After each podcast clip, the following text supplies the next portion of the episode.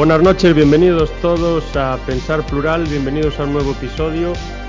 En el programa de hoy tocaremos un tema que de alguna manera ya tocamos en otros podcasts, fundamentalmente en los primeros que hicimos cuando hablábamos de seres alienígenas. Yo recuerdo dos fundamentalmente, uno en el que Gorostiza aún no estaba, pero en el otro eh, sí, sí que estaba, me acuerdo, que posiblemente fue la actuación estelar de Phantom. Y en ese hablábamos de alienígenas ancestrales y en el primero, que era con Phantom y, Marcos Fénixer, hablábamos de películas ufológicas y habíamos sacado una gran cantidad de ellas.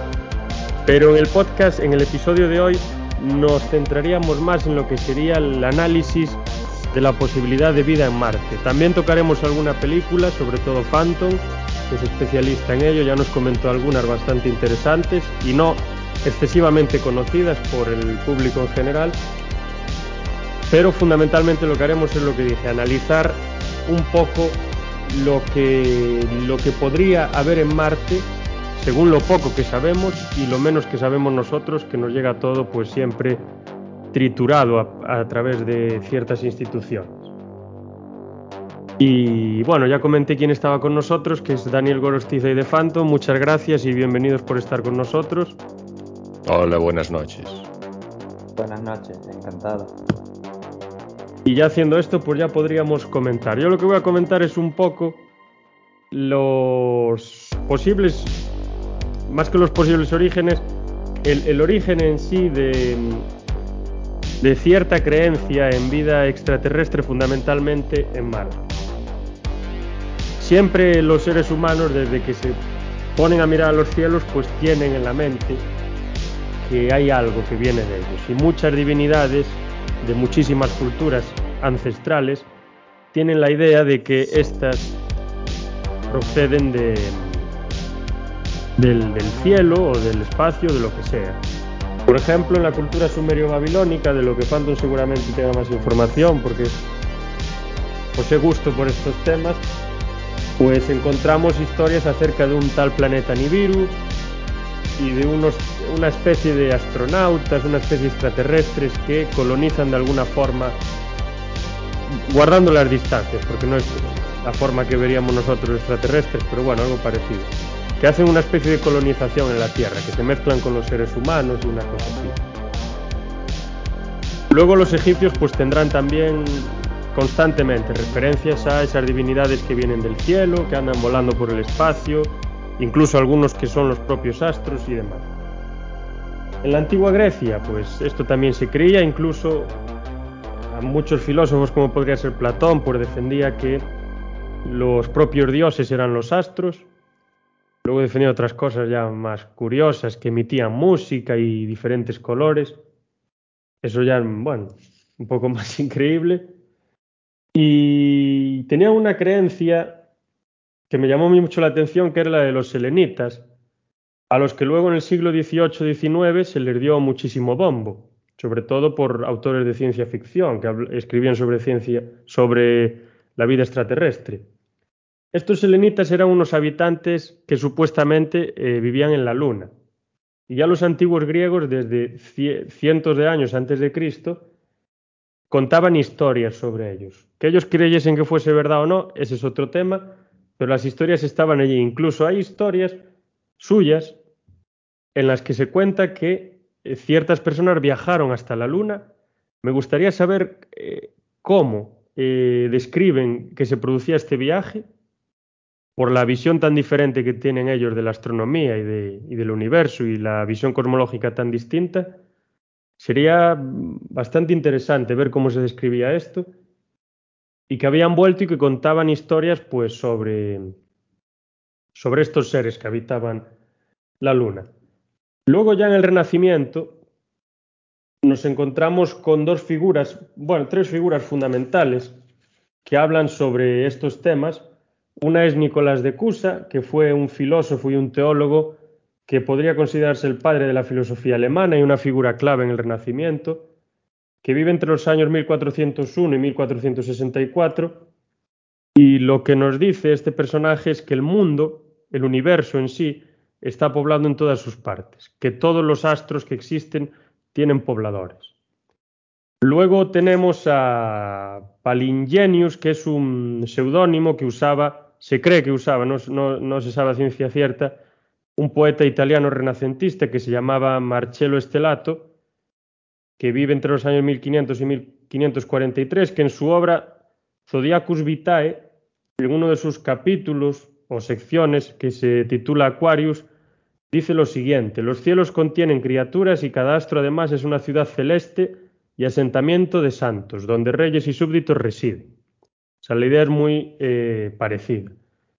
Y luego nos encontraríamos ya con la figura más, quizá con más renombre del Renacimiento a este respecto, que sería Giordano Bruno, que es quemado en la hoguera en 1600, por desgracia, ya que sus ideas eran bastante interesantes, bastante curiosas, e influyeron, aunque no es considerado un científico, pues las ideas que Giordano Bruno tenía influyeron enormemente en la astronomía y en la cosmología posterior.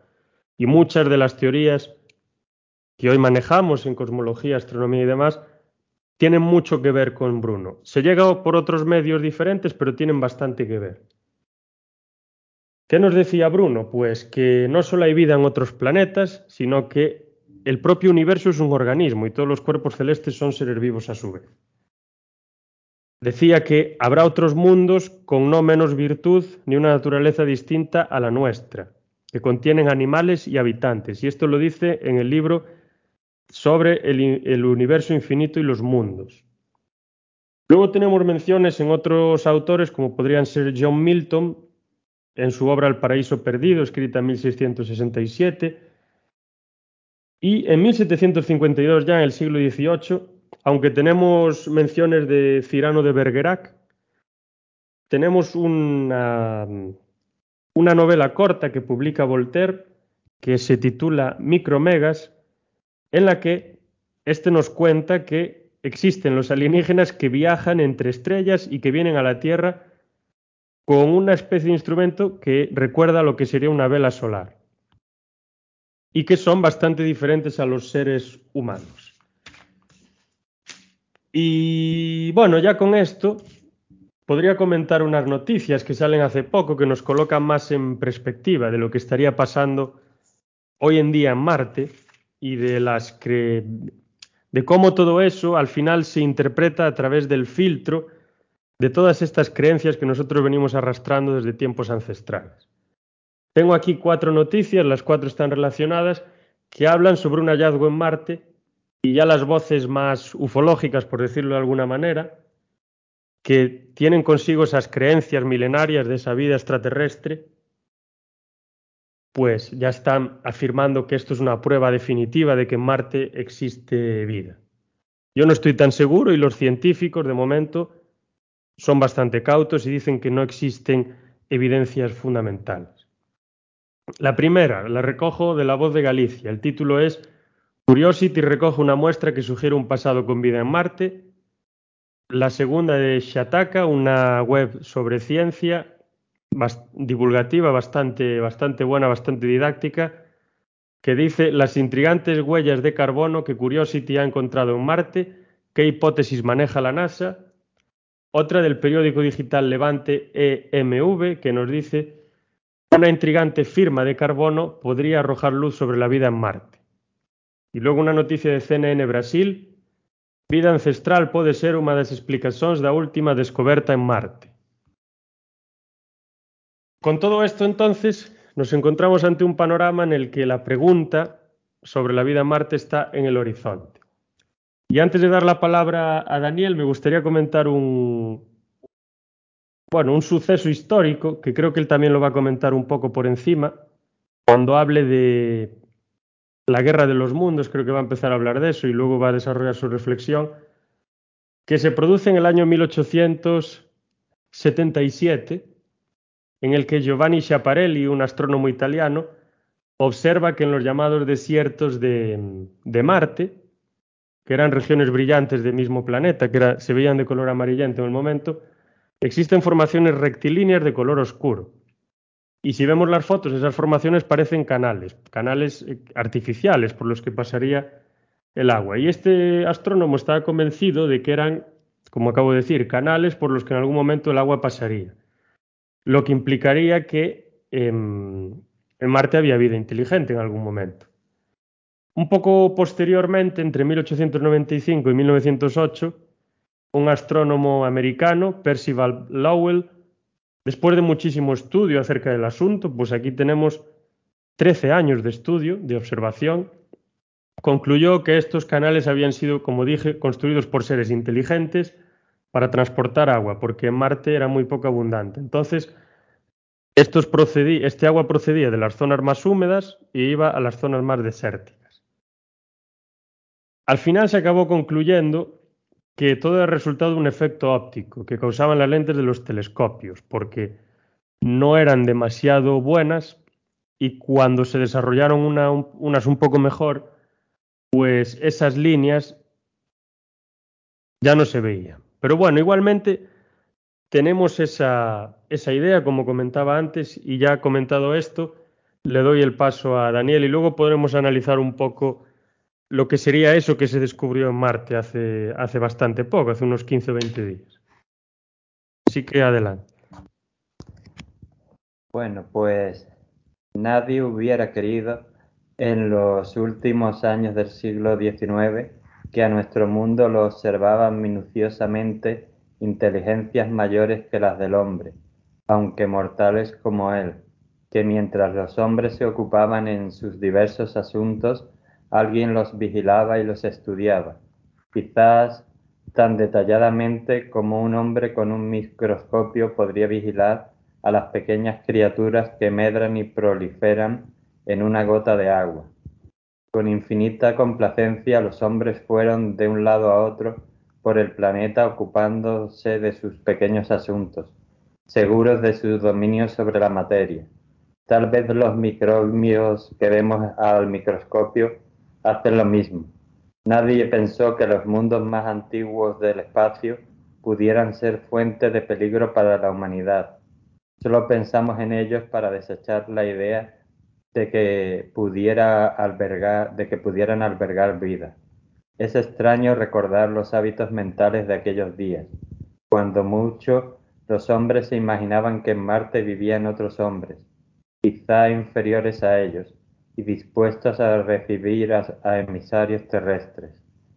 Pero a través de las enormes distancias espaciales, unas mentes que son a las nuestras como las nuestras a las de las bestias, unos en unos intelectos vastos, fríos y crueles, Miraban a la tierra con envidia, y lenta pero inexorablemente fraguaron planes contra nosotros. Entonces, a principios del siglo XX, se produjo la gran revelación. Y bueno, así es como comienza la Guerra de los Mundos, eh, la justamente famosa novela de ciencia ficción escrita por H.G. Wells y publicada en 1898 que tanto influiría en el cine, la literatura posterior, sobre todo en lo que se refiere a las inteligencias alienígenas. La historia pues, que nos cuenta esta novela es relatada por un narrador sin nombre en 1904, algo que por cierto es bastante habitual en las obras de H.G. Wells, también en la de la máquina del tiempo no sabemos el nombre del viajero, simplemente se le llama el viajero y ya está. Pero bueno, esta, esta historia, pues en la novela es relatada seis años después de, esa invasión marciana. De hecho, esta novela que nos describe una invasión marciana a la Tierra es la primera descripción conocida de una invasión alienígena a, la Tierra, eh, de la Tierra, y no habría sido posible si, como se ha comentado anteriormente, ha comentado Rubén, sin eh, Schiaparelli y su descubrimiento de mediados del siglo XIX, eh, que creó la conciencia en la Tierra de que en el planeta rojo debía haber vida y que ésta debía ser inteligente, ya que había creado sus propios canales. Eh, luego, es cierto, pero bastante tiempo después, la ciencia desbarataría, esa teoría eh, y nos mostraría que esos canales no habían sido creados por ninguna inteligencia, sino que estaban formados de forma natural. Y antes de proseguir mi comentario sobre la guerra de los mundos y todo eso, aprovecho para decir que aquí, que la cara de Marte, esa montaña con forma de cara, de la que creo que después nos hablará eh, Phantom, eh, pues probablemente también sea lo mismo. Y pondré un ejemplo y para ello invito a tanto a nuestros oyentes como a los otros eh, ponentes de, este podcast que lo comprueben mirándolo en su móvil o en el ordenador, que lo busquen en internet. Eh, en Antequera, que es un pueblo de la provincia de Málaga, en Andalucía, hay una montaña que se llama la Cara del Indio y solo tenéis que poner en Google o donde sea Cara del Indio Antequera y si veis las fotos o como yo habéis estado allí, podréis comprobar que tiene totalmente la cara de un indio y además de América del Norte. O por lo menos eso me, parece a mí. De indio seguro. Ah, y tampoco la ha creado ninguna inteligencia humanoide que sepamos, sino la acción de la madre naturaleza. Pero bueno, eh, volviendo a la obra de H.G. Wells, eh, de esta novela pues se han hecho numerosas adaptaciones a diferentes medios, eh, películas, programas de radio, videojuegos, cómics, series de televisión, pero de todas estas hay una que a su vez ha pasado también a la historia y es la emisión radiofónica que durante la noche del 30 de octubre de 1938 realizó Orson Welles y que provocó que miles de estadounidenses fueran presas del pánico.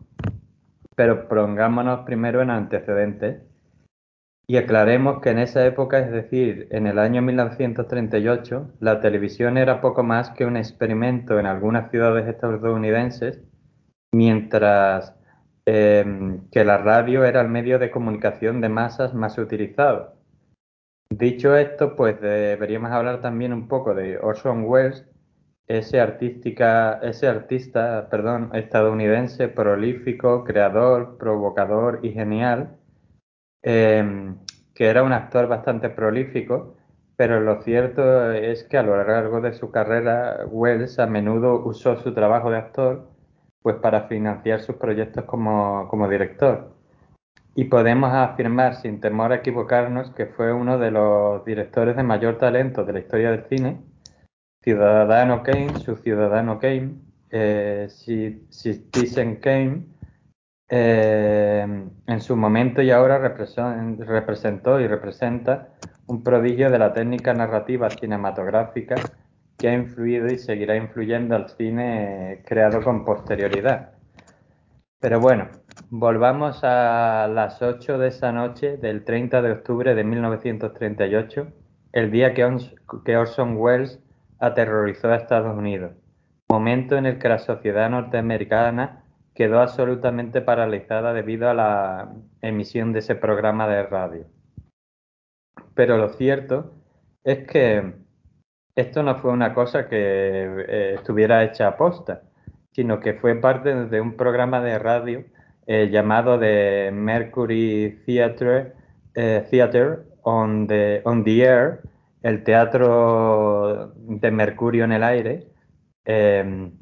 De hecho, el programa de la Guerra de los Mundos fue un especial de Halloween eh, que se emitiría aquel domingo del 38.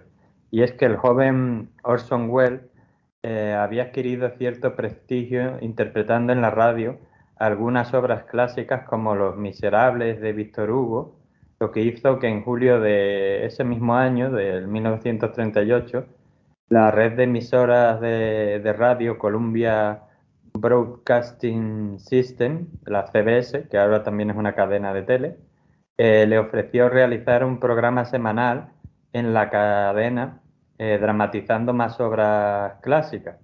De este modo, junto con el guionista Howard Koch, que escribiría más tarde, por cierto, el guion de la película Casa Blanca, pues empezaron a adaptar novelas clásicas para la radio como Drácula, La Isla del Tesoro, Julio César, El Conde de, Montecristo.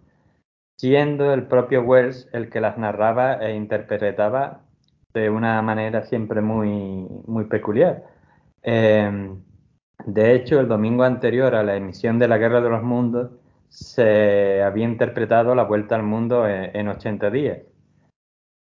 Hemos de decir también que en defensa de Orson Welles, que la introducción del programa explicaba que se trataba de una dramatización de la obra de ciencia ficción de H.G. Wells, pero que no fue la única advertencia que se hizo en ese sentido, ya que aproximadamente en el minuto 40 y 30 segundos de la emisión apareció un segundo mensaje aclaratorio en este sentido.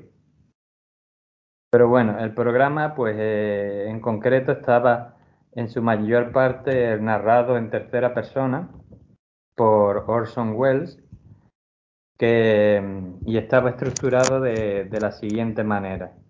Emitieron un programa de variedades ficticio con música en directo que se veía constantemente interrumpido con falsas noticias, con, con ficticios reporteros como Carl Phillips eh, Carl Phillips, perdón, que narraban desde la caída de los supuestos meteoritos hasta la posterior invasión marciana de Norteamérica. Lo cierto es que, pese a estas advertencias y pese a que este era un programa que cada domingo adaptaba clásicos de la literatura al medio radiofónico, se estima que de los 12 millones de personas que escucharon la transmisión, muchas cayeron presas del pánico abandonando sus casas y colapsando carreteras, estaciones y comisarías de policía.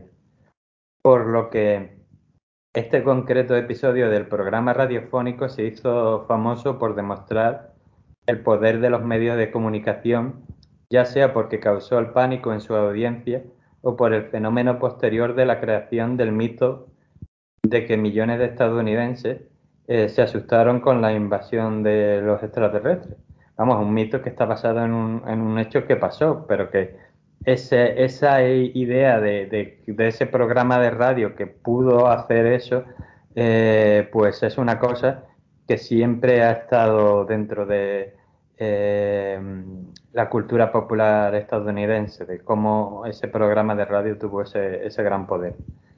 Pero bueno, al día siguiente de este hecho saltaron las protestas exigiendo responsabilidades, la cabeza de Orson Welles y una explicación, de modo que el propio Orson Welles pidió perdón por, lo, por la broma de Halloween considerada una burla por los oyentes.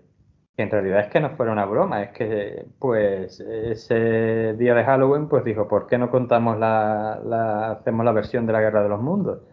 Pero bueno, la semana anterior había sido Julio Verne y la, y la vuelta al mundo en 80 días y la siguiente pues sería otra cosa. O sea que en realidad pues en cierta forma me sorprende que, que, muchos oyentes pensaran que ese programa fuera verdad.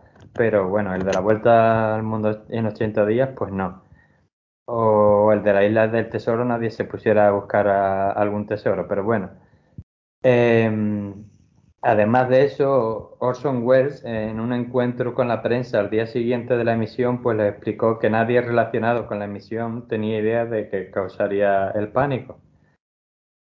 Y bueno, contada toda esta historia, que es cuanto menos interesante y peculiar por ver el poder de la sugestión y el poder de los medios de comunicación, eh, pues finalmente hablaré de las dos adaptaciones cinematográficas que personalmente considero más significativas a la obra de H.G. Wells, que sería La Guerra de los Mundos eh, de 1953 y La Guerra de los Mundos del 2005.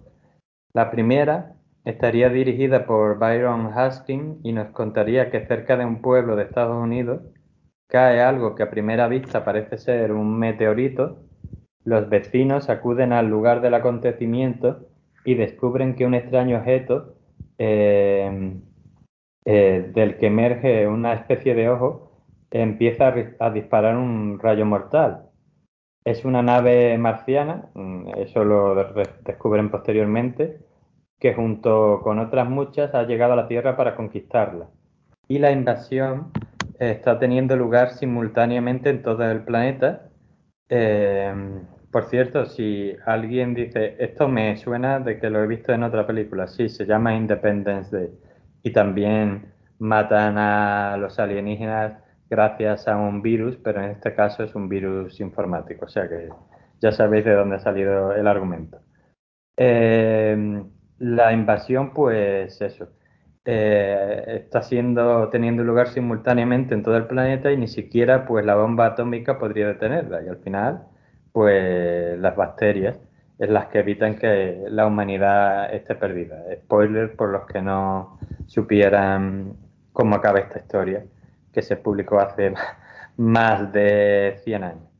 en cuanto a la Guerra de los Mundos de 2005, esta está dirigida por pues, un coloso del cine, Steven Spielberg, y protagonizada por Tom Cruise, Dakota Fanning, Tim Robbins y Miranda Otto, o sea, todos actores de primera fila, que nos contaría la invasión de la Tierra por los marcianos y la terrible batalla que la humanidad tiene que librar para sobrevivir, pero centrándose para ello en una familia americana, la de Ray, la de Ray Ferrier, eh, Tom Cruise, eh, que es un estibador divorciado y un padre, pues nada modélico. Otra cosa no muy rara en las películas de Spielberg. Estando sus hijos de visita en su casa, estalla una tremenda e inesperada tormenta eléctrica. Unos momentos después, Rey es testigo de un acontecimiento extraordinario que cambiará su vida y la de los suyos para siempre. Una enorme máquina de tres patas emerge del suelo y lo arrasa todo. Personalmente, creo que aunque es cierto que la de Spielberg es más fiel a la novela de H.G. Wells que la de 1953, creo que en ese sentido y entendiéndola dentro de su época y con las limitaciones, sobre todo a la hora de los efectos especiales que lógicamente han quedado desfasadísimos, creo que la película de 1953 es, es mejor que película que la de Spielberg. Y ya con esto, pues, digamos que yo concluyo mi parte, ya me reservo el resto pues, para el posterior debate. Y ahora, ahora que hablabas un poco de, del argumento de esta película de Spielberg, aunque bueno, se basa en el argumento de Wells, la figura de, Tom Cruise que hace de, de, ese padre estibador y demás se me parece mucho a la figura del padre de la película, que también es de Spielberg, me parece, de Third Encounters. No, ¿cómo era? Encuentros en la tercera Encuentros fase. en la tercera fase. Close Encounters on the Third Phase. Eh, encuentros cercanos en la tercera fase. Me parece una, un símil enorme, la verdad. Y luego un aspecto importante así de, de, lo que sería la guerra de los mundos y sobre todo de esa broma, entre comillas, que Wells hace, es que se nos presenta, y también de las películas que se hace, que el contacto se nos presenta como una batalla, como algo peligroso, como algo malo. Y de esto podremos debatir posteriormente. Creo que es el mensaje de, creo que se llama el mensaje de Recife, ese mensaje que se envió al espacio, con toda una serie de datos sobre nosotros y sobre la peligrosidad de la que muchos alarman que eso puede tener si realmente la puede tener o no, o sí, si estamos aquí, haciendo aquí, algo. Sí, perdón, perdón. El señor Phantom, precisamente, es una persona que se opone mucho a esos datos que se enviaron al espacio, como ya sabéis. Estamos revelando la posición de dónde estamos, cómo somos, dando mucha información a entidades que no sabemos lo, cómo van a responder a eso. Claro, Creo que ha sido está, una temeridad muy grande. Eso está en, el, en, la línea de debate actualmente, en astronomía, incluso filosofía, que a lo mejor no, no habría que hacerlo, a lo mejor sí, es algo que es discutible. Y si no me equivoco, eh, la nave que precisamente lleva este plato, donde se nos revela la información y tal, eh, últimamente está dando síntomas de eh, anormalidades allí en la zona en la que se encuentra, que, bueno, pueden decir que igual está fallando la nave, ¿no? Pero aquí también podemos pensar que ese objeto se ha acercado a algo que desconocemos, posiblemente algo extraterrestre. Eh, yo quiero hacer un comentario. Es un vinilo de oro, pero un vinilo que es la primera cosa. A ver si ellos tienen reproductores de vinilo, porque nosotros ya casi no tenemos. Y lo segundo. Pero vamos a ver. Vamos a ver, espera. Eh, aunque no tengan reproductores de vinilo, ellos son una civilización tan avanzada que eso lo descifran en nada, prácticamente. Pueden no necesitan de eso. Bueno, o, no, porque igual son métodos tan para para que, llegar ya se a olvidaron. Donde ha llegado la nave, para llegar a donde ha llegado la nave, eso no es nada para ellos. Bueno, pongamos que sí, o que son capaces de leer, porque en, la nave fuera, en el, en el satélite, hay dibujado dónde se coloca nuestro planeta en el sistema solar y el dibujo de un hombre eh, de rasgos africanos y una mujer blanca y todo eso. O sea que con eso pueden sacar pues dónde estamos en el sistema solar. Pero que vosotros ya estáis presuponiendo de que los alienígenas son como nosotros, es decir, malos, egoístas y conquistadores, porque pueden ser eso o pueden ser unas personas fantásticas o unos pasotes. No nos importa nada vuestras tonterías. Unas bellísimas personas, como decía la Asociación de Abducidos de Santiago. Sí, no, yo solo abro la, la cuestión de que eso está en debate, de que pero sí que es verdad eso, que la nave está sufriendo interferencias extrañas más allá de, la heliopausia, de los dominios del Sol donde se encuentra. Y puedes buscar lo que tú quieras, es decir, si piensas que hay esa hipótesis de que algo la pudo intentar captar o hacerle interferencias, o ella misma está fallando, ya por tantos años. ¿Cuántos años tiene la nave? Más de, más de 40, si no me equivoco, ¿no? Desde que salió de aquí. Sí, debería tener, debe ser de finales de los 70, ¿no? Más o menos. Ya. Sí. Yo ahí lo que quería darle importancia es, basándome en esta obra de Wells, primeramente yo no puedo decir ni que existan extraterrestres ni que no. De momento no tengo ningún dato. Por probabilidad, pues me La ecuación de Drake así lo demuestra, que existirían. Bueno, no demuestra que existen. Ya, bueno, pero demuestra las civilizaciones inteligentes que habría en la galaxia, así. Sí, pero, o sea. En cuenta los soles que hay. Que es muy probable que puedan existir, pero primeramente ya no puedo afirmarlo, no, puedo, no tengo certeza de absolutamente nada, porque yo tampoco tengo capacidad. Por extraterrestres puedes considerar una bacteria, ya simplemente, quiero decir. Sí, pero digo. No, tienes que considerar una vida como la de los humanos. No tengo ni un telescopio, ni capacidad para mirar al espacio exterior, ni capacidad para viajar, ni nada. Entonces, tengo que dar mi opinión sobre lo que yo manejo, que es bastante poco. Luego, aparte de esto, claro, si no sabemos ni si existen los extraterrestres, ya saber que son malos o buenos es otro tema aparte. Entonces yo lo que presento es más bien, viendo lo que nos dice Wells, viendo también con lo que nos advierte algunas veces otro astrónomo muy astrofísico más bien, muy, muy conocido, que es Neil deGrasse Tyson, nos dice que es probable que si los extraterrestres existan, nos tengan aquí como sus mascotas y que nosotros no nos demos ni cuenta, que sean tan desarrollados que no nos demos ni cuenta. Yo eso indico, es una probabilidad entre muchísimas más.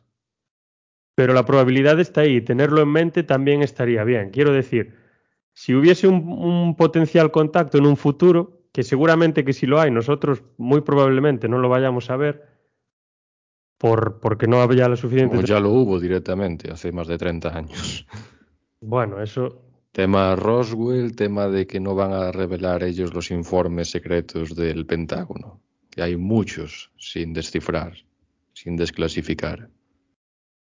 Aparte es lo que yo decía en otro podcast, que, que esto si se produce de verdad existen y están ahí, ¿Tú cómo podrías explicarle eso eh, a un ferviente católico, un religioso, cuando cuentan otras cosas? La, la Biblia, ¿no? No hacen esa mención especial a los seres de otro pero eso No, sería problema, porque el, el, Papa acaba de aceptar como algo plausible que los extraterrestres existen. Sí, este Papa, pero lo anterior no. Bueno, incluso dijo hace poco que existirían y eso no implicaría nada, sino la grandeza de Dios y que serían también hijos de Dios. O sea, no sería tampoco un problema tan grave. La cosa es, pues, que la si se produce el posible contacto o si no si se ha producido ya. ¿Cómo te relacionas con ellos en el contacto? Efectivamente. Es, y ahí viene el tema de Mars Attack, que parece una tontería, pero un poco tienen razón de lo que podría pasar con ellos si llega a producirse ese contacto. Un malentendimiento, en un principio que no era un malentendimiento, después se dieron cuenta, pero al principio daba la sensación de que era eso, que podía provocar una catástrofe, una guerra, digamos, entre Claro, ese sería un problema, un posible problema. Que eso no tampoco, o sea, es algo que nos, pasa, nos pasó entre nosotros históricamente. Cualquier cosa puede ser hostil para ellos y para nosotros igual. Cualquier gesto que uno haga, el otro lo interpreta de otra manera y puede detonar en lo que sea. Lo que quiero decir también es que al establecer el contacto, pues uno muestra como cierta alegría, ¿no? Está como ilusionado. De repente, pues acabamos de descubrir que hay vida inteligente en el espacio y contacta con nosotros. Y eso, en cierto modo, nos podría empujar a, tener los brazos demasiado abiertos, incluso a ser ingenuos. A dejar de lado esa probabilidad de que ellos sean tan mezquinos o más que los seres humanos y tan malos o más que los seres humanos.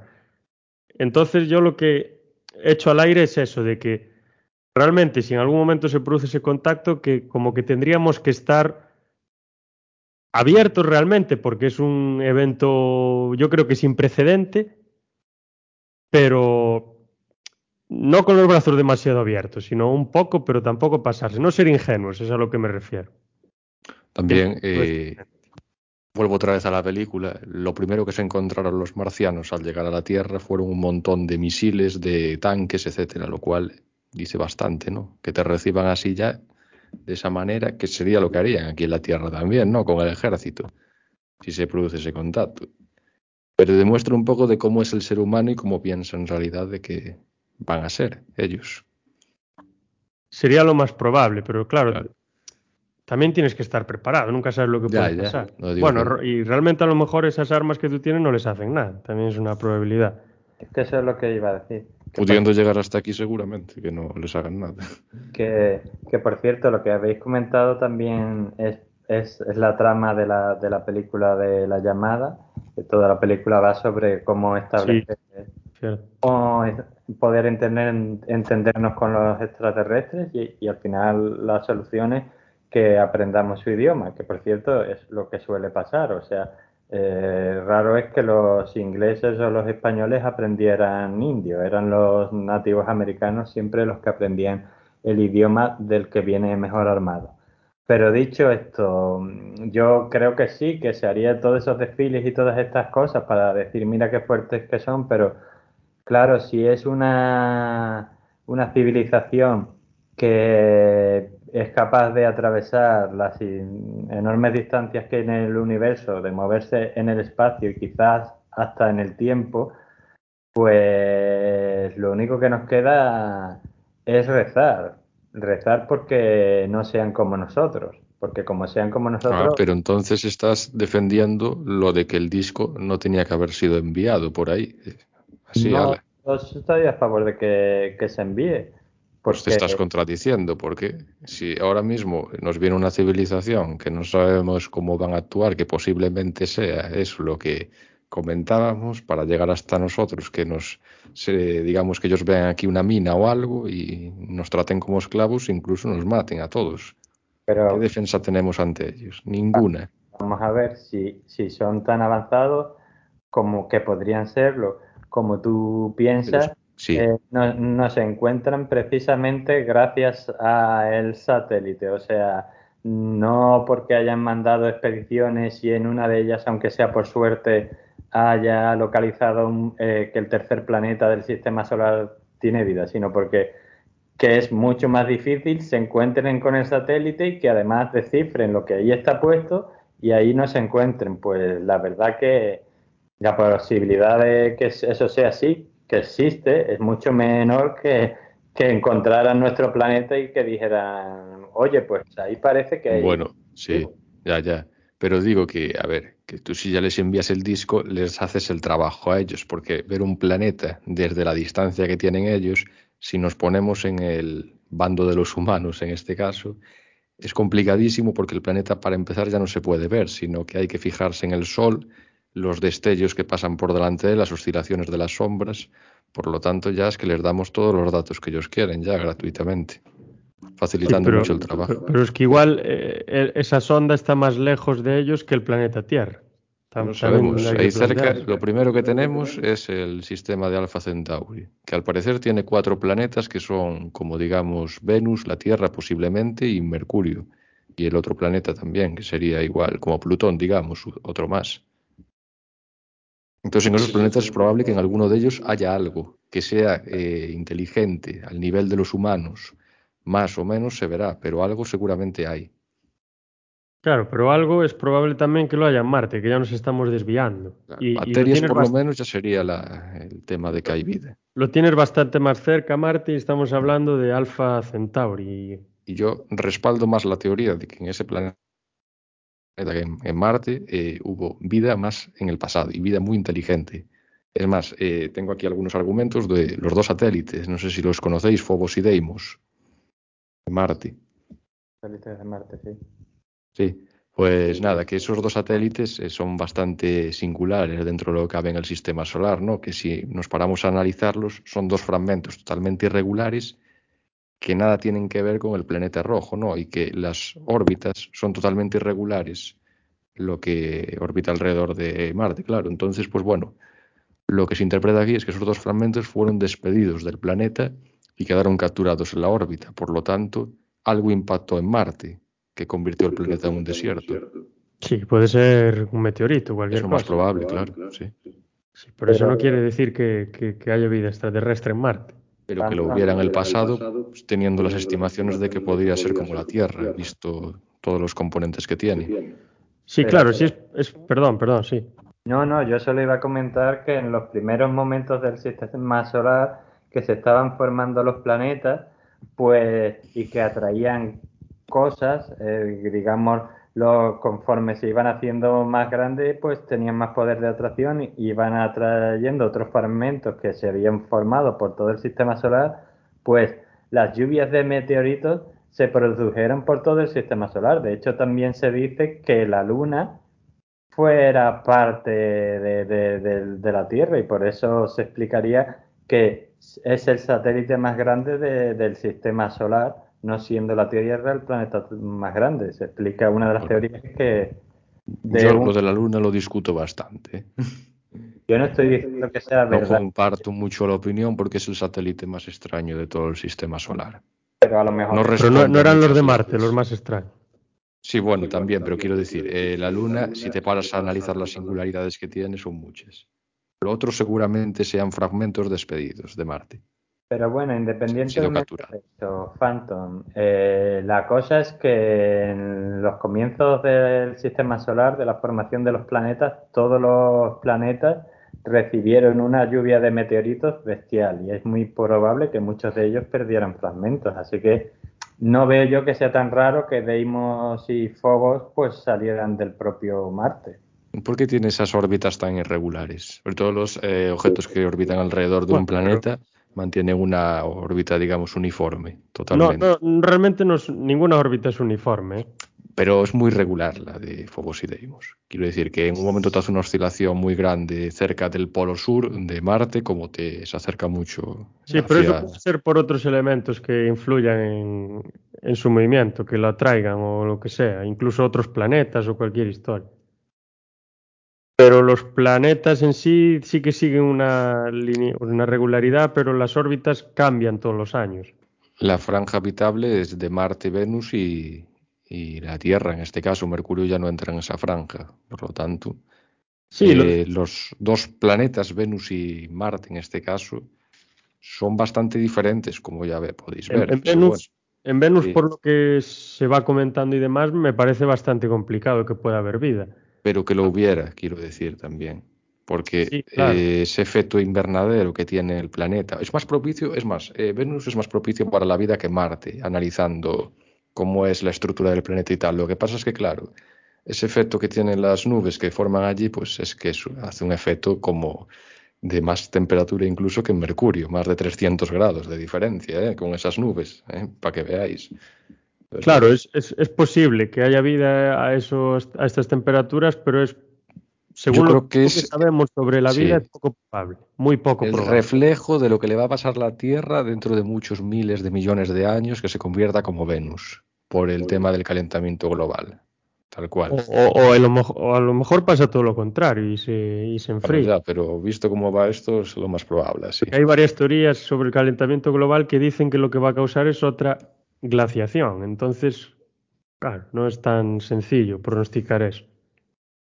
Sí, pero bueno, en cualquier caso, como decía Carl Sagan, eh, estaría bien que, que, que, tomáramos en el ejemplo de Venus, porque lo de Venus fue una cosa natural, pero lo de la Tierra no lo estamos provocando nosotros. Y a lo mejor hiciéramos algo para evitarlo. Pero bueno, esto ya se sale un poco de, del tema. Sí, ya va por otra rama, pero sí, también es importante. A lo mejor lo de la Tierra es algo natural y nosotros lo que hacemos es acelerar el proceso, y mucho, también puede ser, pero bueno, que sí que lo podíamos tomar como ejemplo. No nos haría ningún daño. Y ya volviendo a Marte, pues vamos a hablar un poco de lo que se va encontrando en el planeta, alguna cosa que recogí yo por ahí. Seguro que Phantom tiene muchas y seguro que Daniel está preparado para, para refutarlas con todas sus herramientas. Y aquí, te, pues, hay un, en, una, en una revista famosa científica, se dice que en la Scientific Emergent, se dice que es casi un milagro que Marte fuese estéril, que en algún momento Marte, en sus mil millones, en sus miles de millones de años de existencia, que tuvo que albergar algún tipo de vida, sea lo que sea. Yo creo ¿qué es probable? Pues si la Tierra está tan cerca de Marte y alberga vida tan desarrollada, pues ¿por qué Marte no va a desarrollar en algún momento de su historia, pues a lo mejor algún tipo de bacteria o algún tipo de planta o algún tipo de microorganismo, lo que sea? Hay un astrobiólogo que se llama Chris McCain que dice que la Tierra y que Marte comparten muchísimos elementos. Y desarrolla una teoría bastante curiosa, que es la de que los, la Tierra podría haber estado de alguna manera eh, siendo resquebrajada o, o, de alguna forma y haciendo que esos elementos que se, le, que se le desligan se convirtiesen en meteoros e impactasen Marte. Y que esos elementos pues llevasen al otro planeta pues ciertos componentes que existían en la Tierra y que pudiesen generar alguna reacción en el planeta rojo y así de alguna manera desarrollar algún tipo de vida o favorecer a que se desarrolle un, algún tipo de, existencia. Es decir, que Marte y la Tierra serían planetas que estarían enviándose por las formas que fuese residuos unos a otros y que podría hacer pues que uno en uno se generase la vida o al revés. Y esto lo defiende bastante vehementemente, con ánimo, le parece algo bastante plausible. Luego se han encontrado, como sabemos, el, no sé si se llama el oso de agua, una cosa así, el tar, tardígrado, que es un, un, organismo que es capaz de vivir en condiciones extremísimas, es decir, es capaz de vivir sin oxígeno. Incluso lo, pusieron a, orbitar en el espacio y sobrevivió. No sé cómo, pero sobrevivió. Puede sobrevivir calor extremo, frío, radiación, como decía, falta de oxígeno hay cierto, un cierto tipo de bacteria que aguantan la radiación, una radiación enorme, y que cuando ven que las condiciones son desfavorables se ponen a hibernar y que despiertan pues cuando las condiciones les son más favorables. Esto que nos dice que no es tan descabellado que encontremos vida en ese planeta o que encontremos vestigios de vida al perforar ciertas zonas de, del mismo. Pues en, en, Marte se han enviado desde el 76, y ahora voy a comentar lo de la cara, que tanto le gusta a Fanto, diferentes rovers, diferentes naves y demás que fueron recogiendo muestras y que han dado mucho que hablar. Eh, la comunidad científica mantiene que no existe evidencia firme para defender que en Marte haya habido vida o no y defiende incluso que lo más probable es que la vida a Marte la llevemos nosotros en nuestros drones y en nuestros rovers sin darnos cuenta y que allí se adapte. Nos encontramos con la sonda Viking One que envía una imagen en el 1968 que yo creo que es la imagen al lado del planeta de color rojo que, que mejor define esta cuestión de la posibilidad de vida allí.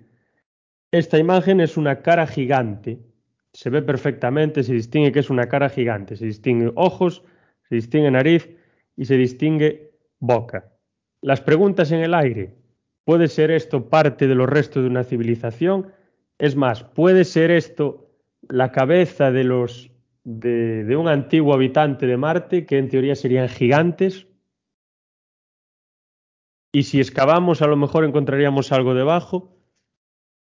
En 2001 se fotografía el mismo lugar desde más cerca y no se ve una cabeza, se ve una colina. Se dice que estos ojos, nariz y boca no eran más que sombras que producía pues la, la foto tomada. Se dicen, se dicen como tú dices. Se dice, sí, sí, sí. Yo no estoy afirmando nada. Yo tengo, lo tengo lanzado.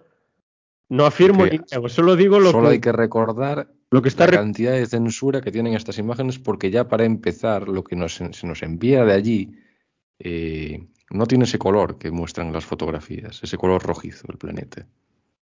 Se nos muestra, vamos, habitualmente. Sí, sí, yo estoy diciendo, estoy hablando de lo que se está recogiendo. No digo ni que haya una cara ni que no la haya. Yo solo digo lo que, se lo que nos está llegando. Nada más.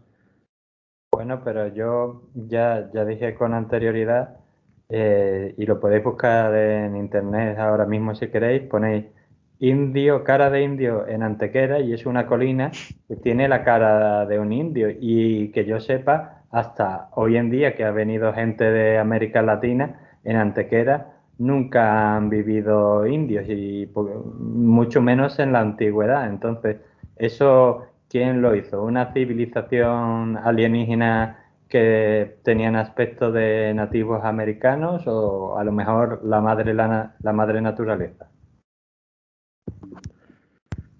Claro, es que realmente yo estoy viendo la imagen ahora mismo y si no te fijas mucho sí que parece la cara de un indio boca arriba, pero si te fijas ya un poco, ya no ves la cara del indio, ya ves una montaña un poco rara y ya está. Claro, es como las nubes que tú las ves y si te fijas así de primera vista, pues ves formas y ves cosas y ya si te fijas con más precisión, pues ves lo que son nubes sin forma definida. Sí, luego yo, yo, yo me acuerdo de algunas montañas o acantilados que los veía por donde veraneaba en la, en la playa y hay una que le llaman el, el gorila y es realmente es una parte de un acantilado que es una cara de un gorila, pero tal cual. O sea, lo ves y parece la cara de Donkey Kong. Pero claro, si, si eso fue creado por un extraterrestre, pues conocía ya a Donkey Kong, el extraterrestre, y no lo conocíamos nosotros. El planeta de los simios. Sí, no, pero es la cara exactamente de Donkey Kong. Es increíble. Y luego se encuentran más cosas. Hablando ya de simios, a Phantom también le, le- le- le- le apasiona esta imagen que, que el rover Spirit toma, que parecería una estatua, aunque Phantom diría que es un simio. Y hay muchísimas imágenes de estas. La hipótesis que se maneja es que son pareidolias, que son rocas, que de alguna manera por las sombras o por la perspectiva de la imagen pues parecen otra cosa. Esa es la hipótesis que se maneja, tampoco está corroborado que no sea así, la duda está ahí. Quería decir que tanto también hay sondas, vamos, del, del gobierno chino y está mostrando cosas totalmente diferentes a lo que nos muestra la NASA en realidad.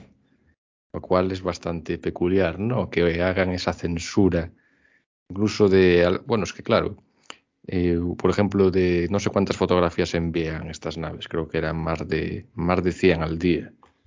Y hombre, es normal que en una de ellas les cuele algo. No sé si me expliqué lo que quise decir. Sí, sí. Sí, podría colarse o no. ¿Y cómo sabemos que...? Es que ahí es difícil porque... Pues ya teniendo en cuenta eso de que nos trucan el color. ¿Por qué nos trucan el color? Ya Y, los, y los chinos no trucan el color. No, los chinos están mandando las imágenes tal y como sería el planeta ahora ¿De qué mismo. color? ¿Y de qué color es? Pues eh, evidentemente sería grisáceo. No tendría nada de ese color rojito que nos meten. ¿Y por Como la luna, ¿Por qué sabemos que, básicamente. que las imágenes de China no están tintadas y las de la NASA sí? Hombre, porque ese color no lo producen las nubes, como se dice, el rojo. Ese tiene unas concentraciones grandísimas de los gases que hay allí. Y Marte no tiene eso. Pues que realmente tampoco es rojo, es naranja. Ya, pero es que precisamente las imágenes salen así. Eso. Las imágenes salen naranja. ¿Y qué Eh, bueno, pero naranja rojizo. Sí, pero por ejemplo, si te vas a algún tipo Pero no de es, desierto. no es de ese color en realidad. Pero imagínate, te vas al desierto. El, el yo no sé si es el desierto de Atacama en Chile. Y Tiene, el, también, mi- tiene el mismo Un color. segundo. eh, Tú viste en qué año estamos nosotros, en el 2022, 2021 y 2020 por estuvieron ejemplo, estas... Y voy a explicar una cosa. Las imágenes que nos envían no son de gran calidad tampoco. Quiero decir que con las lentes que tenemos hoy en día no es normal mandar imágenes de varios megas, pudiendo mandar algo más grande, más pesado. ¿Por qué? Porque no quieren esa nitidez que se observe en esas imágenes.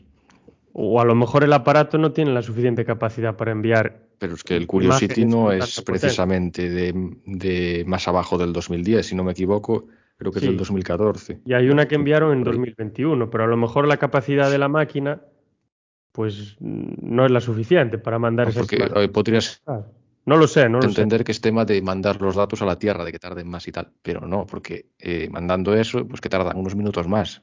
Creo que tardan ocho minutos en llegar, si no me equivoco, las imágenes. Pero es eso.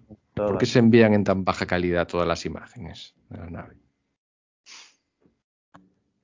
Yo ahí ya no puedo comentar nada. Lo que hace tiempo que no veo ninguna foto directamente de las que se envían ahora. Tienes una página para verlas, la Sí. Curiosity, si no me equivoco, y Yo la las de- que vi hace, yo las que vi hace poco había mejorado la calidad muchísimo. Pero si miras el archivo de cuánto es la imagen, no pasa de 10 megas. Sí, pero es que a lo mejor el archivo que suben allí la- le ponen menor calidad de imagen. Pero quiero decir, si haces zoom también en la imagen e intentas observar cualquier Sí. piedra, cualquier cosa, Ya, claro, pero igual las imágenes que se comparten en una página web tienen que tener menor calidad que las imágenes que les llegan No, a pues, ellos, porque si no, las imágenes, las lentes son de eso. Las naves que tienen, eh, que enviaron allí tienen unas lentes que no pueden superar eso. Ya me dirás tú. pues igual en pleno siglo XXI y más allá del año 2010, que yo puedo entender que más abajo del 2010, bueno, se envían imágenes de peor calidad. Sí, pero es que estar mandando y las chinas tienen mejor calidad, Las chinas muestran por lo menos los colores naturales. pero tienen mejor calidad de imagen o no. Hombre, no me he parado a analizarlas. Pero yo- Quiero Claro, decir, en el tema de hacer zoom y eso. a lo mejor es que Pero no bueno, tenemos Puedo investigar ahora mismo si quieres mientras seguís hablando. a lo mejor es que no tenemos la suficiente tecnología para tener esa- esas lentes tan desarrolladas en Marte. Pues Lo- La lo tecnología que yo sepa es, eh, digamos, la misma. Mandar una cámara en 4K no va a pasar nada, o en el espacio. No sé si me entiendes. Pues a lo mejor no son capaces de hacerlo por algún motivo. Quiero decir, Porque ellos no quieren que se vea algo que no quieren mostrar. puede que sea, puede que sea eso, mejor- ¿Qué es lo que no quieren mostrar? Phantom. Mm, Algo que no puede ser visto de allí. pero que no puede ser visto. Unas- Como ellos les llegan esas imágenes, ellos son los primeros que van a ver esas imágenes tal y como son en realidad. Quiero Sí, decir, eso es cierto, eso es indiscutible, que ellos ven las imágenes, ellos y además ellos muchas imágenes no se Sí. eh, no pasan el corte, quiero decir. no es que pasen el corte, no las comparten porque no les da la gana. Sí, eso Por es eso, indiscutible. Todo está estudiado, todo lo que ellos te mandan eh, ya está visto por bastantes personas antes. Pues entonces, como ellos hacen un filtro antes de pu- eh, compartir las imágenes, no tiene. Pero bueno, así son humanos y no son robots, algo se les puede colar por ahí. No sé, yo creo Tantas que, imágenes que han enviado. que tú estás poniendo unas intenciones que nosotros desconocemos. ¿Quieres Claro, que- acertarás? Pero qué intención, qué, qué- qué se puede esconder para que ellos no quieran compartir es- imágenes de cosas que parezcan extraterrestres con nosotros? ¿Cuál puede ser el motivo? que puede desvirtuar a la Tierra, en este caso que exista algo allí, pues ¿Y no por qué sé. la puede desvirtuar? Bueno, pues ya sabemos lo que hay, las religiones, todo lo que puede caer. Ya sabes, por ejemplo, lo mítico de que dicen los políticos cuando están en campaña. Yo cuando llegue al poder eh, desvelaré el tema de los ovnis y tal. Y luego cuando llegan al poder algo pasa que les quita la idea de la cabeza esa. Bueno, Trump descalificó muchísimos archivos, ¿eh? Sí, muchos presidentes estadounidenses, de hecho, lo han hecho, pero siempre de 30 o 40 años para atrás, nunca de- del año en el que viven. Pero Bueno, realmente creo que tienen una ley que cada 30, 40, 50 años los archivos de la CIA o de no sé qué se descalifican ellos solos. Sí, pero no todos, que siguen sin desclasificarse muchos importantes. Bueno. No sabemos nada.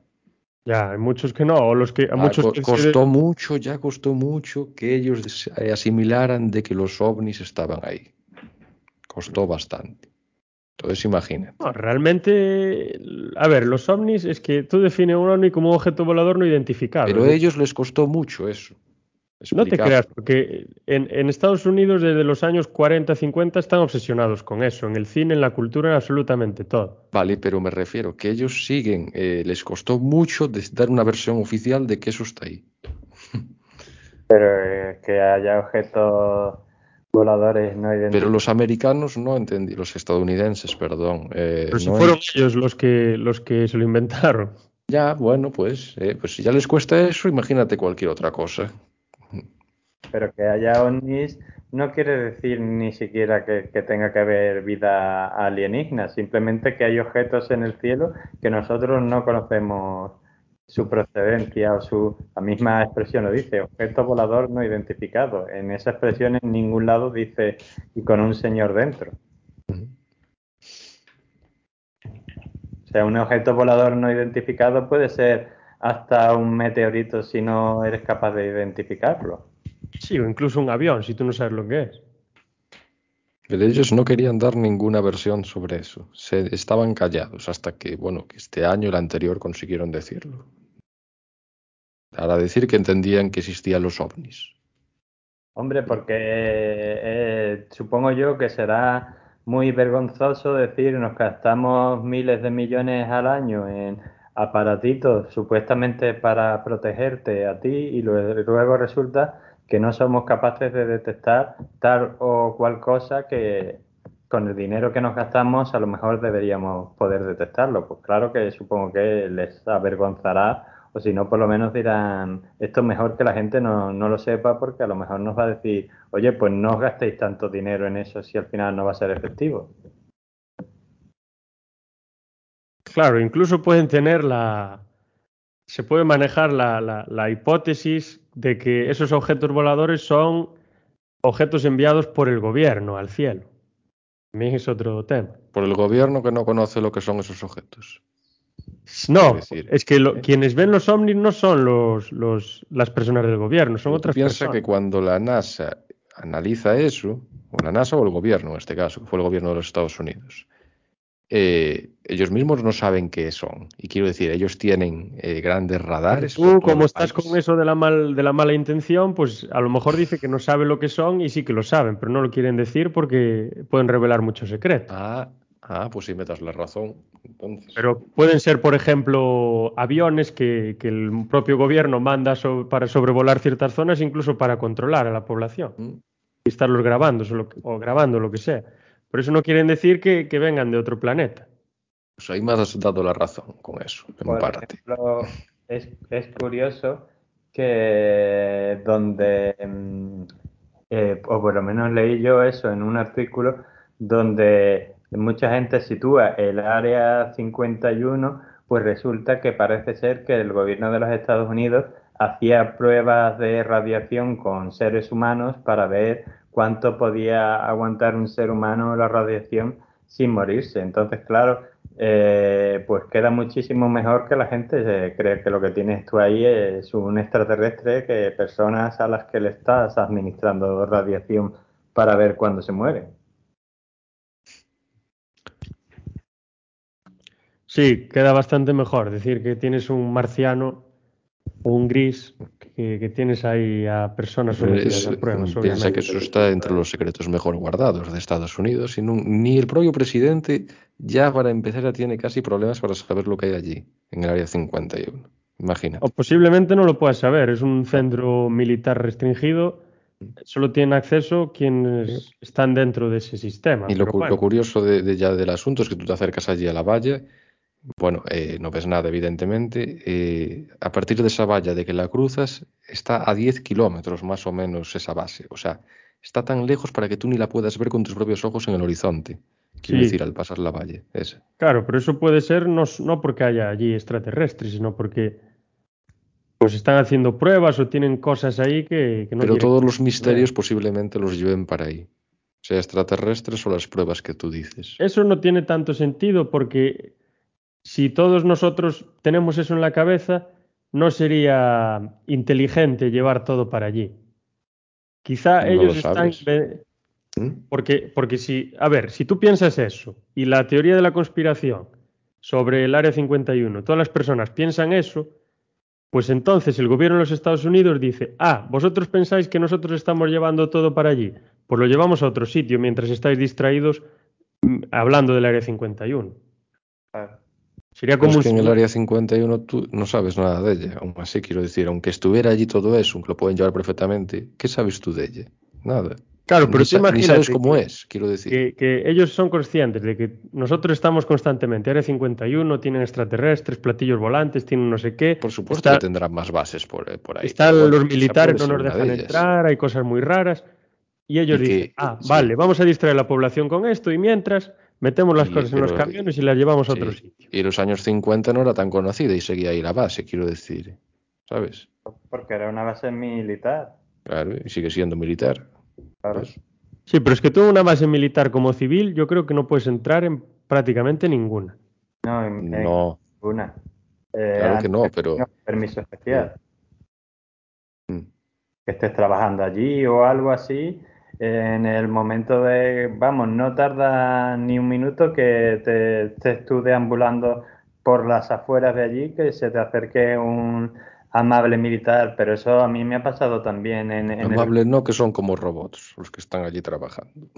y te para y no era el área 51, era que nos habíamos confundido y en vez de meternos en el museo de la RAF, nos metimos en la base militar que es que estaba al lado y estaba además mal indicado.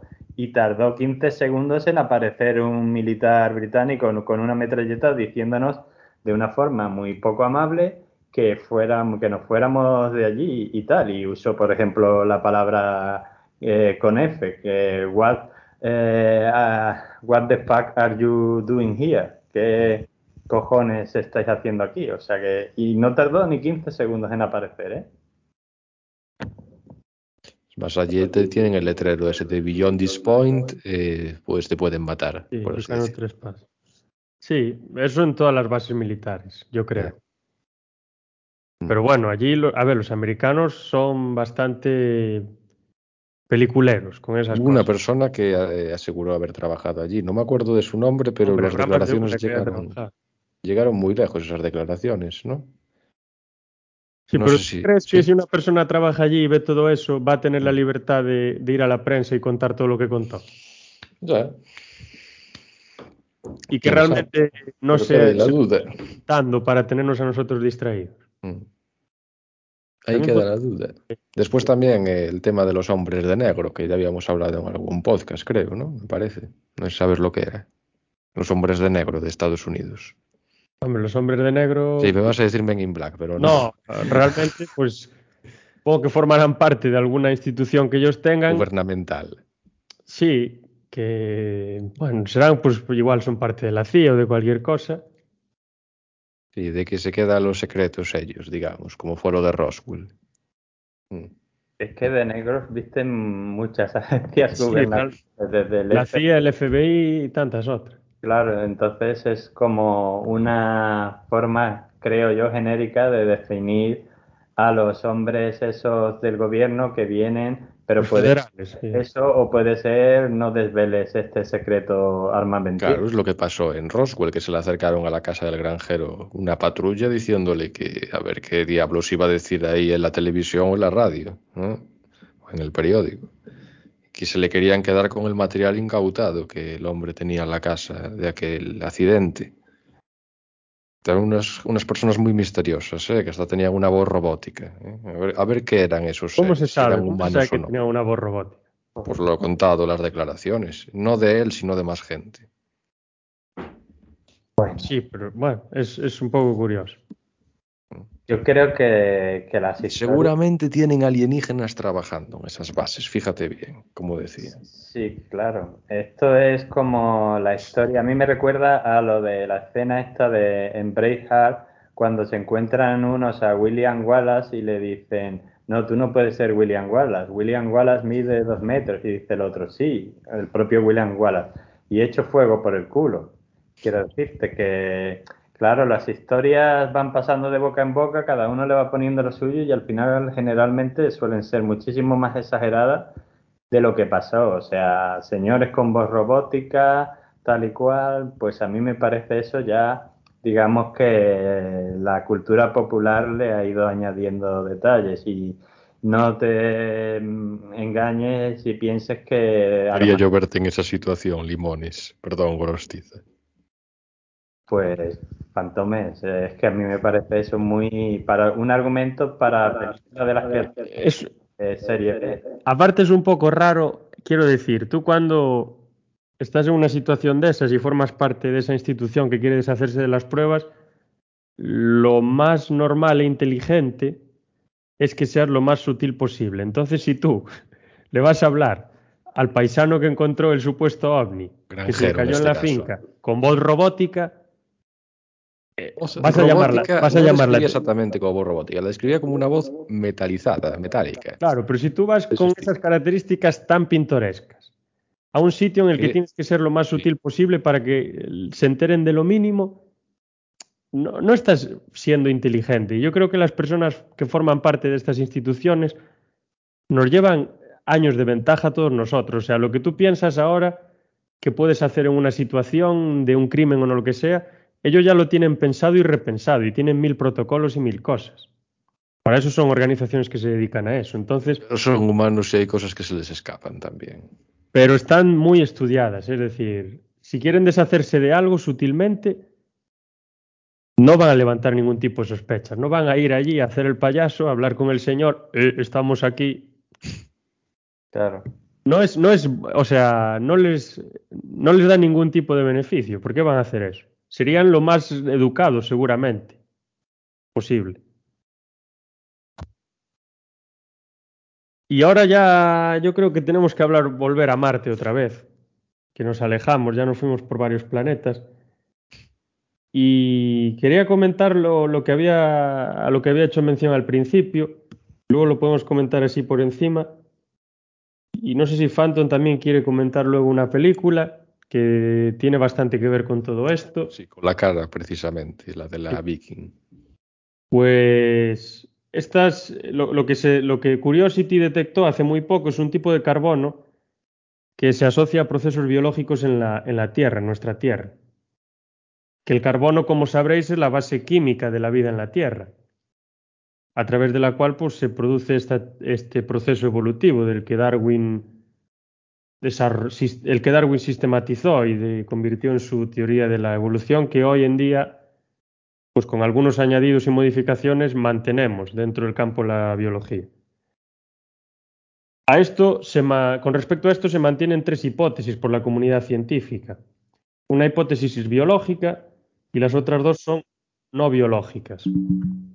La primera hipótesis mantiene que mm, este carbono fue producido por antiguas bacterias que a través de la liberación de metano del, suelo a la atmósfera pues estas mismas estarían muertas o lo que fuesen, pues expulsaron eh, el propio carbono y que se fue esparciendo por las diferentes rocas. Luego hay dos, otras dos hipótesis. A mí la tercera me parece bastante más inverosímil que la primera y ahora la escucharéis. La segunda quizás sea la, la que posiblemente, quizá la más plausible, la más racional que dice que esa huella de carbono es el resultado de la, de la interacción de la luz ultravioleta con el dióxido de carbono. Esto lo que hace es producir nuevas moléculas de carbono.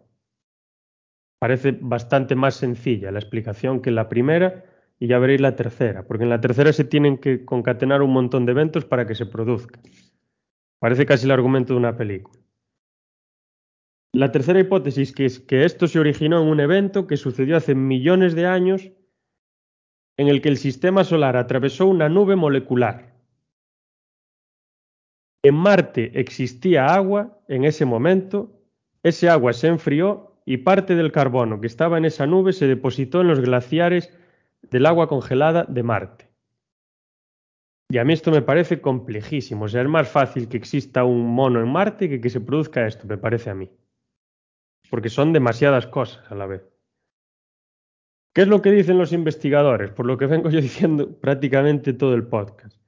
Chris House, que es el encargado de, mm, de seguimiento de, de la nave Curiosity, pues nos dice que nos faltan datos concluyentes para saber cuál de estas tres hipótesis podría ser. Paul Mahaffey, que es un investigador de la Sample Analysis Mars, dice que lo mismo, se encuentran datos interesantes, cosas interesantes que sugieren que manejemos otras hipótesis diferentes como la biológica, pero que nos faltan evidencia, nos faltan datos. También se encuentra un meteorito del que habló creo que Daniel en otro podcast, que es el llamado ALH 84001 que cae en la Antártida en el 84. Y este meteorito dio muchos quebraderos de cabeza a la comunidad científica porque en él se encontraron moléculas orgánicas. Se llegó a la conclusión de que no eran signos de vida, pero la pregunta sigue allí. La hipótesis que se maneja, perdón, sí.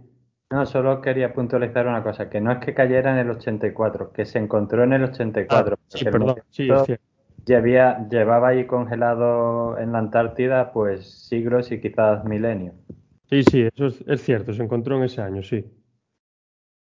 la hipótesis que se maneja es que em, estas moléculas orgánicas existen en este meteorito por eh, el resultado de la interacción orgánica, química, perdón, entre las rocas y el agua hace aproximadamente 4.000 millones de años, 4.000 millones de años en el planeta Marte. Y aquí entonces vamos a, pensar, a ver, ¿qué, cuál, de las hipótesis, por ejemplo, creéis vosotros que podría ser la más plausible? Hombre, yo ya sé cuál. Yo en cuanto a lo del meteorito, pues más o menos diré lo mismo que dije en el otro podcast. Hay dos posibilidades, o que el meteorito no tuviera nada de eso y que fuera de la Tierra que al impactar pues y quedarse allí y luego ser congelado pues pasara de, esas materias de la Tierra al meteorito o quizá las tuviera, quizá en algún momento de, de su historia Marte tuvo algún tipo de vida y ese tipo de vida pudo viajar a la Tierra. Ahora que eso fuera la razón por la que hay vida en la Tierra, que sería la panespermia, pues eso ya no lo sé, pero las dos teorías son plausible. No, no tenemos por qué cerrarnos a ninguna.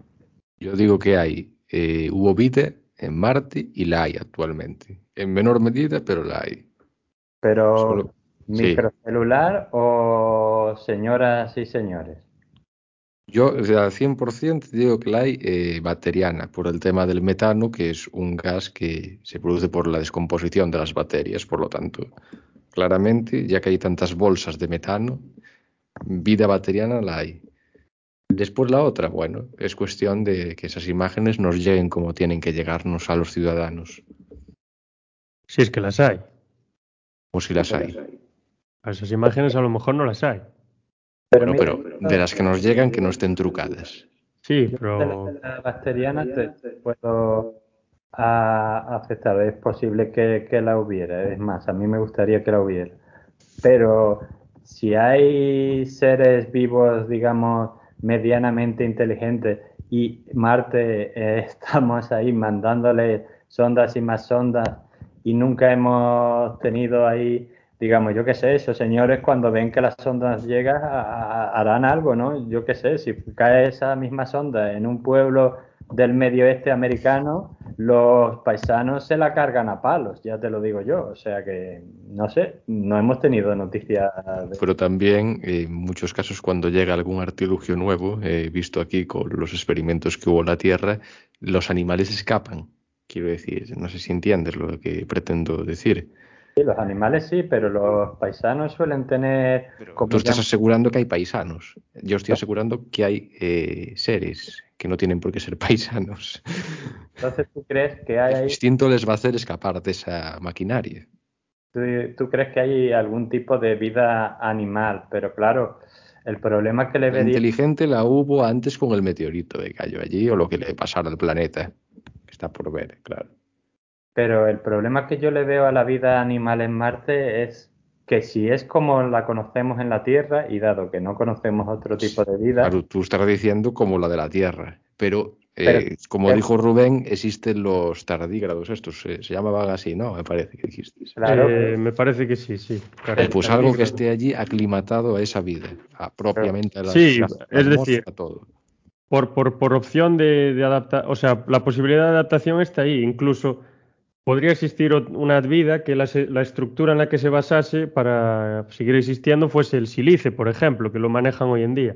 Las condiciones nosotros, que presenta el planeta no es posible la vida de la Tierra con esas. Pero yo lo que digo es que nosotros, al, al intentar estudiar lo que la vida que podría haber en Marte, por ejemplo, partimos de lo que nosotros ya conocemos y de las condiciones que aquí se dan para que se dé una vida allí parecida a esta. Que luego pueda haber una vida con unas características completamente distintas, sí, pero es que eso es algo que de momento se... Tiene que adaptarse a cómo es el ambiente allí. Ya, claro, pero vida animal no habiendo vegetación me resulta muy eh, muy difícil. Y además eso, que es que sí, que los animales escapen, pero y no hay ninguna foto de... Hay atmósfera y bastante similar a la Tierra, más débil evidentemente, pero lo cual puede crear perfectamente la vida ahí, en este caso. Bueno, la atmósfera decían que... Es débil, muy débil, pero la hay. Eh, no sé cuántos minutos te morías de no sé cuántos tumores en, en cinco minutos o en diez, una cosa así. No sé si era media hora lo que podías aguantar sin morirte. No, no hay vegetación, no hemos encontrado prueba ninguna de vegetación. sí. con respecto, por ejemplo, con respecto a las temperaturas que estuve yo mirando. No son tampoco tan desmesuradas. es más, hace más frío en Siberia, en muchos, en Siberia hace más frío que en Marte. No, pero es la, la, temperatura media de Marte es bajísima. 32, 32 bajo cero. Claro. No, bueno, esa, pero esa creo que llega un momento que puede incluso llegar a ser el cero grados. No, la, máxima, las máximas que alcanzan están sobre los 20 grados, que es una temperatura bien. La perfecta incluso para nosotros, pero las mínimas yo creo que están por debajo de los 80 grados, bajo cero. A ver. Digo yo, la media oscila a los 50 bajo cero. Y eso que puede llegar incluso las máximas diurnas a los 20 grados positivos. Con respecto a la temperatura, sí que es posible, yo creo que puede albergar vida.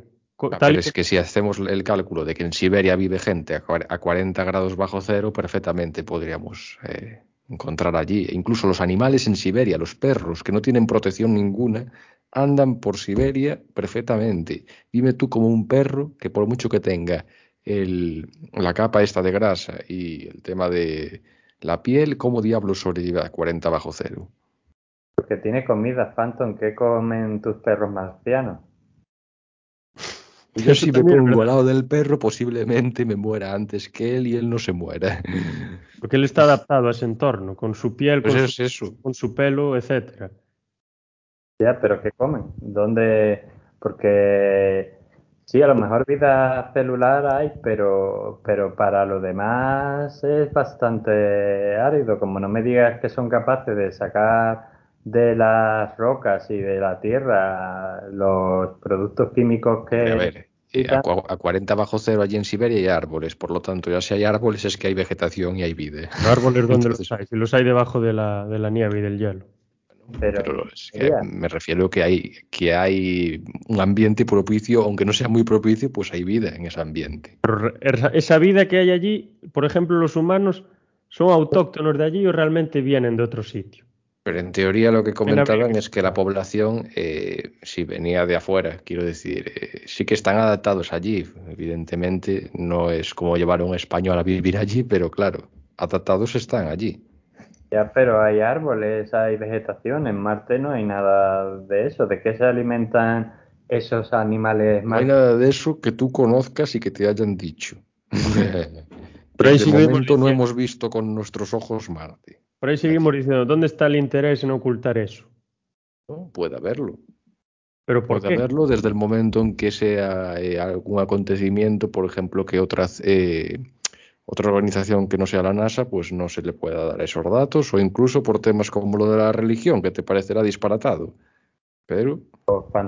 Phantom, eh, escúchame, con el problema de población que tenemos hoy en día en la Tierra, que según la ONU somos 5.000 millones de personas más de los que deberíamos ser, eh, que Marte fuera habitable nos resolvería un montón de problemas. Así que no entiendo yo por qué querrían ocultar que Marte pudiera ser habitable de alguna manera. Porque quieren que sea habitable para unos pocos. Ah. No sé si me entiendes lo que acabo de decir. Vale. Bueno, es un poco sacado con pinzas, pero bueno. Realmente yo no veo ningún interés en, en ocultar que pueda haber vida. Es más, yo creo que los, los, propios rovers se envían por y para eso, para ver si hay vida en Marte. No, se envían para estudiar el planeta directamente. Y entre, las, entre los motivos de estudiar un planeta, ¿cuál está? El ver si el planeta alberga vida o la albergó en algún momento. Es una de las principales razones. Sí. ¿Tú para qué veas, qué vas a ver en el planeta? Piedras solo. Tendrás que ver si hubo vida o algo. Para ver si también es posible eh, colonizarlo, evidentemente. Claro, pues uno de los principales motivos entonces es, tú ves si albergó vida, si la alberga, y eso que te dice, pues que es posible que allí se pueda establecer una colonia. Que es más, creo que la van a establecer, tienen que hacer un montón de, de cosas, pero creo que la van a acabar. Tranquilos que Elon Musk mandará el arca de Noé dentro de 20 años para allí, con todos los animales de la Tierra y crearán un prote una protección atmosférica seguramente.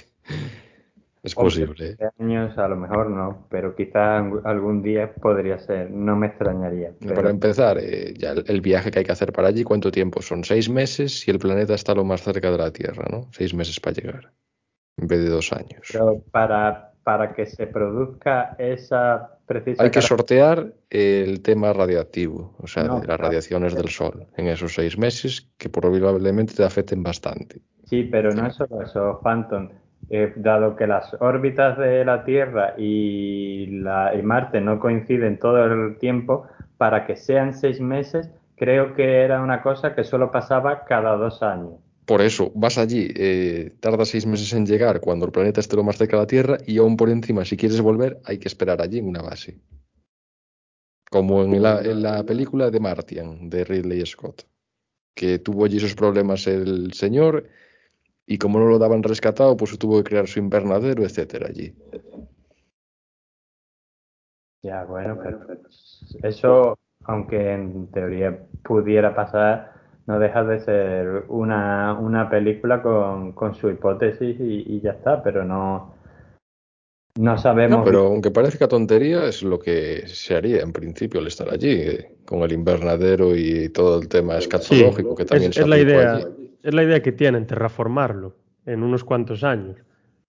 Y ya dicen que las primeras personas que vayan allá a vivir que se van a morir de, de todos los cánceres posibles que pueda haber en el mundo.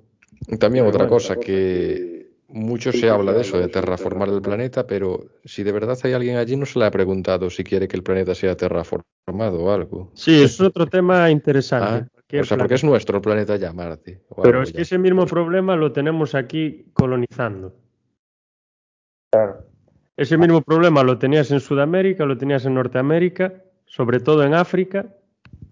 En la India, en Asia, en muchos sitios, sí. Claro. Y realmente es cierto, o sea, ¿quién eres tú para venir al planeta en el que llevamos nosotros viviendo? Si es que hay alguien miles de años, poner aquí tu bandera y poner aquí tu base, ¿quién eres tú?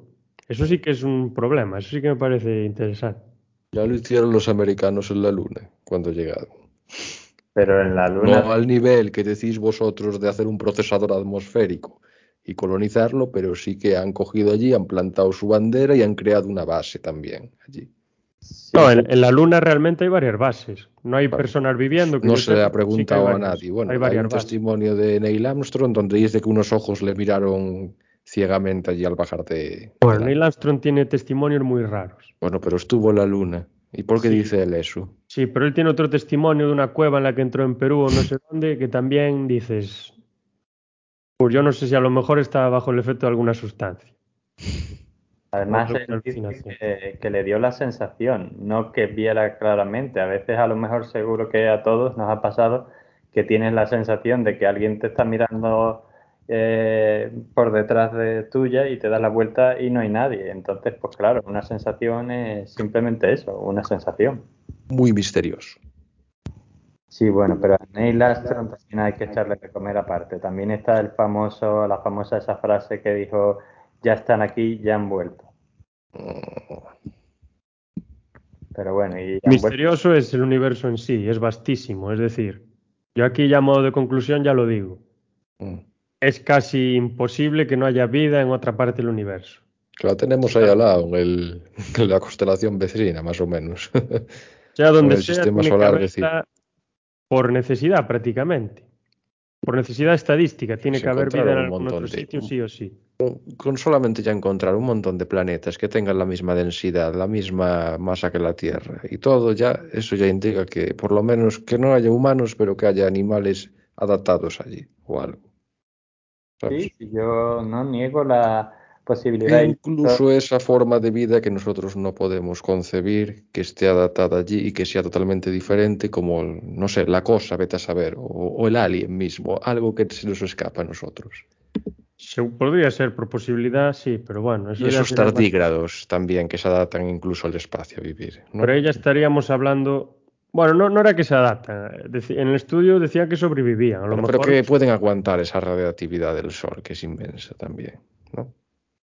Bueno, pero Incluso hay un animal inmortal, ya saliendo un poco del tema, la- una estrella de mar al parecer, ¿no? Que nunca sí, se pero muere. tiene truco. Tiene truco. Sí, sí, bueno, ya, pero ahí Porque está. es lo- como la medusa, que decían que era inmortal. Realmente no es inmortal. La medusa se muere y cuando se muere nace otra medusa. No es que realmente la propia medusa sea inmortal, sino que está como en un constante. Tienes tú que entender en el paradigma de que entiendes por nacer y morir. Ya, pero eso es como el escarabajo pelotero que los egipcios creían que eran inmortales y lo que pasaba era que en la pelota de excremento metía ahí sus huevos y cuando se moría pues salían de ahí nuevos escarabajos peloteros y los egipcios creían que era el mismo escarabajo y no, eran sus crías. Entonces, pues bueno, que eso es el paradigma de la reencarnación. Mm, Yo diría que no, pero bueno, cada uno que interprete lo que quiera. Podría serlo, sí, pero realmente unos están muriendo y otros están haciendo. Eso. Bueno, entonces ya a modo de conclusión. A ver, Fando, ¿qué tienes que comentar ya para cerrar este debate? Hombre, pues yo como conclusión que 100% no se puede decir, pero 99 que sí que hay vida y que incluso está aquí con nosotros ya en la Tierra. Esa vida extraterrestre están infiltrados entre nosotros y en Marte también la hay. Entonces estar del lado de H.G. Wells y de lo que Mm, leía Dani sí. al principio del podcast. Por una vez estar de acuerdo con él. Sí, digamos que sí. Eso sí que es un fenómeno paranormal. A ver, y entonces, Daniel, a ver, ¿tú qué tienes que decir para darle cierre al, al podcast? Yo, dos cosas sobre Marte, que no sé si hay vida en Marte, de momento parece ser que no lo sabemos. Y si hubiera, yo sería más partidario de vida a nivel unicelular. Ahora bien, si hablamos del universo, sí, yo sí creo que la famosa ecuación de Drake que decía tantos planetas, tantas estrellas, tantos eh, planetas en estrellas, tantos planetas que puedan desarrollar vida y luego era de esa vida tanta vida que sobreviviera y de esa tanta que hiciera vida eh, alienígena inteligente, pues sí, es una posibilidad que no podemos descartar y yo sí pienso que puede haber vida alienígena Solo- fuera de la Tierra. Ahora que estén aquí, es que el, el espacio es muy grande, eso ya parece conjeturar mucho, pero bueno, Es en que a mi ver, opinión no. sí. sé que había cerrado antes con mi conclusión, pero vuelvo otra vez. Eh, resulta que en el sistema solar, bueno, el sistema solar, que digo, en la Vía Láctea hay 200.000 millones de estrellas. Si de cada estrella cogemos cuántos planetas hay, es que es de locos no pensar que la vida no existe. Y si yo creo que hay vida en la Vía Láctea, muy probablemente, y que parte de ella sea vida inteligente. Ahora, mm, una cosa es decir eso y otra cosa es decir que están aquí y que en Marte tienen puesto también un chiringuito. Pues la verdad eso ya me parece una presunción y como tal, pues ya está. Pero yo no, no lo veo. Eh, yo, la vida alienígena que exista, sí.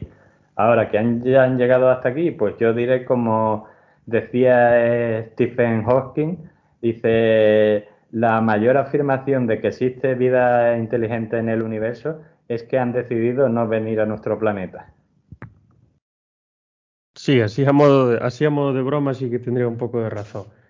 Yo pues casi me marco también vuestra línea, o sea, que exista vida extraterrestre microcelu bueno, eh, celular o microscópica, bacteriana o lo que sea, es casi no es un hecho porque no lo hemos visto con nuestros propios ojos, pero es casi un... 200 mil millones de estrellas. Sí, digo que no es un hecho porque tú, yo no lo he visto, entonces no puedo decir que, que la haya, pero que estoy casi convencido de que la tiene que haber. Y con respecto a vida inteligente ya me parece más complicado. Luego, lo que también digo, que aunque existiese vida inteligente, posiblemente por la dificultad que tendríamos en viajar a través del espacio y que ellos también podrían tener, y el tiempo que esto implicaría si realmente no se puede viajar a través de romper las paredes del espacio-tiempo, que es algo teóricamente posible, pero habría Con que Interestelar resolvemos el problema, ¿o no? Pero es una película. Ya, ya, bueno, pero sería una hipótesis. Teóricamente es posible romper las paredes del espacio-tiempo y, aprovecharse y viajar. Entonces tomarías atajos. Entonces no pasaría tanto tiempo como esos años luz, que al final, si pasan tantos años luz desde que sales de tu planeta, pues cuando vuelves el planeta posiblemente ya esté destruido, ya no exista. Si eso es posible hacerlo, si alguien es capaz de hacerlo, pues entonces sí que podría haber eh, esa comunicación o ese contacto entre culturas intergalácticas pero, claro, me parece complejísimo. Y eso únicamente es posible en el, en el papel. Es por eso por lo que veo yo muy difícil que haya un contacto entre inteligencias en el espacio. Pero bueno, la posibilidad la tenemos ahí. Y entonces si vosotros no tenéis nada más que añadir al, al, podcast de hoy, a este pequeño repaso que hemos dado de algunas cosas que se fueron viendo en Marte, y un poco en torno a la problemática extraterrestre, pues podemos ponerle, ponerle fin y, e invitar a nuestros oyentes a, que nos escuchen en el próximo episodio que tendrá lugar la semana que viene, en el que veremos sobre qué tema hablamos. Ya tenemos varios pendientes, pero no como la semana pasada, esta semana lo dejamos en sorpresa, para ya tomarlos y llamarles la atención desde un primer momento. Así que muchas gracias Daniel y de Phantom y gracias a quien nos escucha, nuestros oyentes y hasta dentro de siete días. Pues larga vida y prosperidad. Venga, buenas noches, hasta la próxima.